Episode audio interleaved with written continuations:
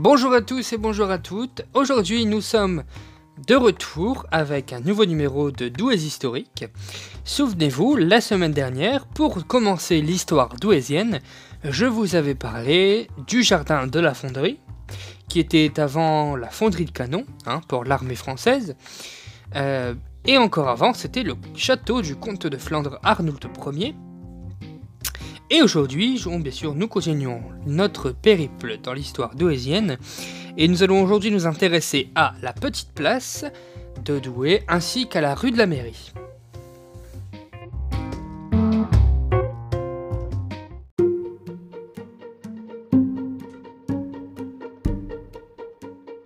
Pour nous remettre dans le contexte, nous nous sommes quittés au moment où je vous parlais de la Vèze Tour, qui était une prison et un délogement au Châtelain en passage au castrum de Wacom, qui était le premier nom de la ville, souvenez-vous.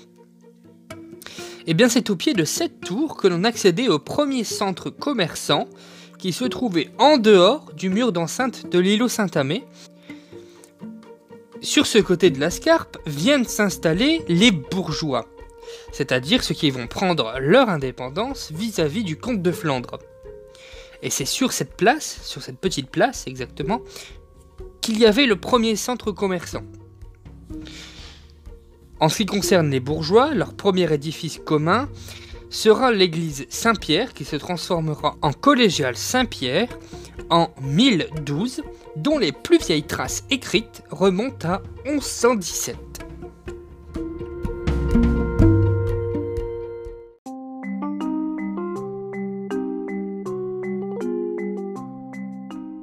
Peu après, ils profitèrent de la fin des travaux de la collégiale Saint-Pierre, donc que les travailleurs soient encore présents sur Douai, sur le, sur le castrum de pour lancer les travaux des halles marchandises. C'est là où l'on stockait les, les marchandises avant de les vendre, dont la halle au drap de la rue de la mairie est encore visible et accessible car elle est maintenant principalement utilisée en salle d'exposition.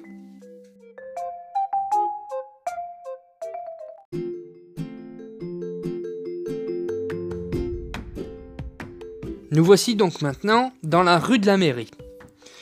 Dès qu'ils ont eu assez de puissance, les bourgeois ont obtenu leur charte de leur liberté communale, dont on peut voir l'inscription dans la salle gothique au niveau de l'entrée, euh, au-dessus de l'une des fenêtres. Pour y monter dans cette salle, il fallait à l'époque monter un grand escalier voûté qui commençait aux environs de la grande porte qui sert à accéder à la cour de la mairie. Et d'ailleurs, on y voit justement encore la trace juste en dessous du balcon.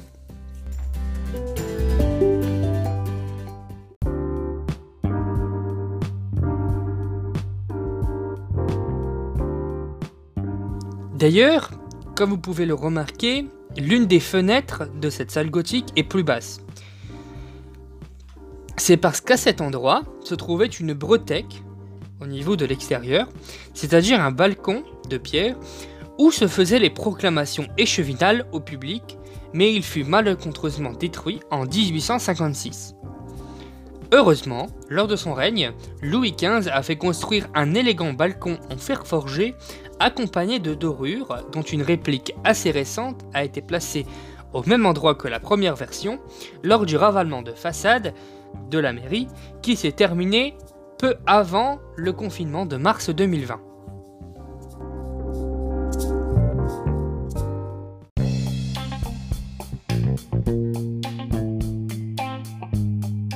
Pour en revenir à leur charte et au fait qu'ils obtiennent assez de puissance, les bourgeois font construire un premier beffroi en bois avec quelques cloches en 1228, la même année que l'obtention de leur charte qui signe l'indépendance face au comte et au comté de Flandre.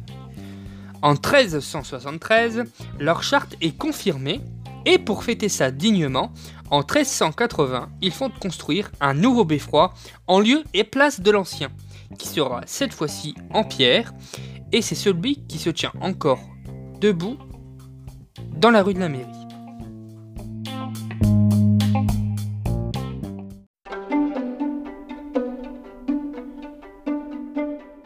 D'ailleurs, j'ai pour vous une anecdote un peu inconnue du grand public.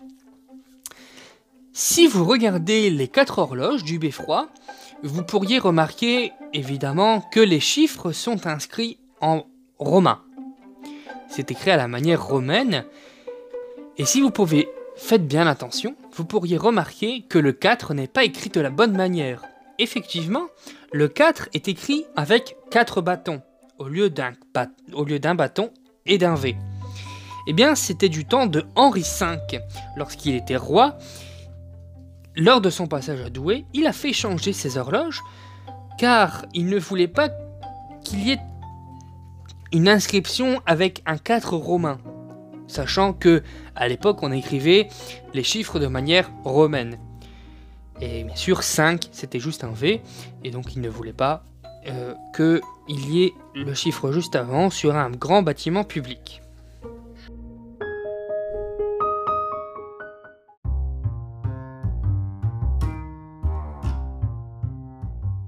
Et voilà, j'espère que vous avez apprécié ce second épisode de Doués historiques sur Douai principalement.